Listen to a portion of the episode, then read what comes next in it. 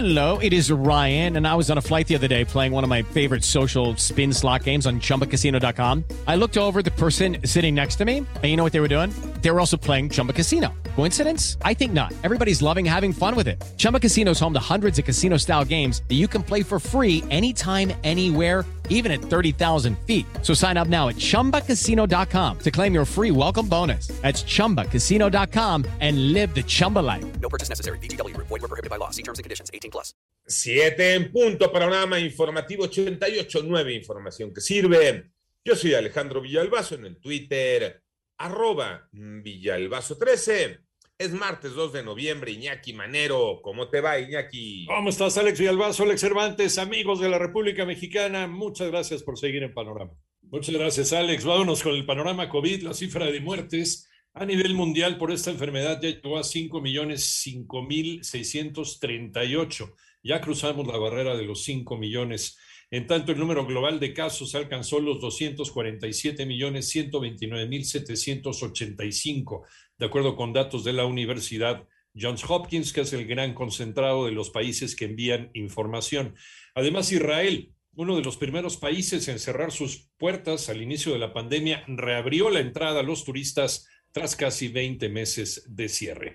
El panorama de la pandemia en México lo tiene Moni Barrera.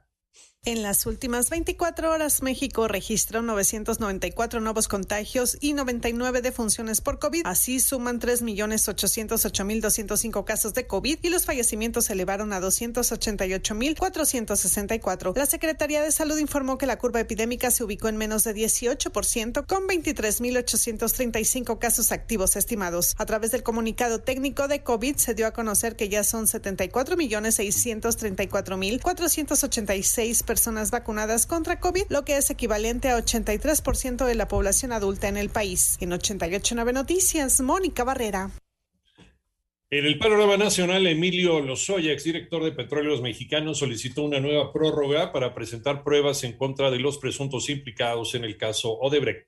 En tanto, la Guardia Nacional reconoció que disparó durante una persecución en contra de una camioneta en la que iban a bordo migrantes y que provocó la muerte de un cubano el pasado domingo 31 de octubre. Y pese a que el pasado 2 de febrero el gobierno del estado de Tabasco firmó un acuerdo con la Comisión Federal de Electricidad para implementar el programa Adiós a tu deuda, con el que se pretendió regularizar el cobro de suministro de energía eléctrica, solo una tercera parte del medio millón de tabasqueños deudores se inscribió. Recortan el pronóstico de crecimiento económico para México. María Inés Camacho. Analistas consultados por el Banco de México recortaron de 6.2 a 6% su estimación del Producto Interno Bruto para el 2021 y elevaron a 6.6% su pronóstico de inflación para el país. Con ello, los especialistas consultados por el Banco Central estiman que la economía crecerá 2.9% el 2022 y no el 4.1% que considera la Secretaría de Hacienda. Los especialistas del sector privado estiman que los problemas que pueden impactar negativamente en la economía son los problemas de inseguridad pública, incertidumbre de la política interna, la incertidumbre sobre la situación económica del país, la falta del Estado de Derecho, la ausencia del cambio estructural en México, presiones inflacionarias y la política de gasto público. Para 88.9 Noticias, María Inés Camacho Romero.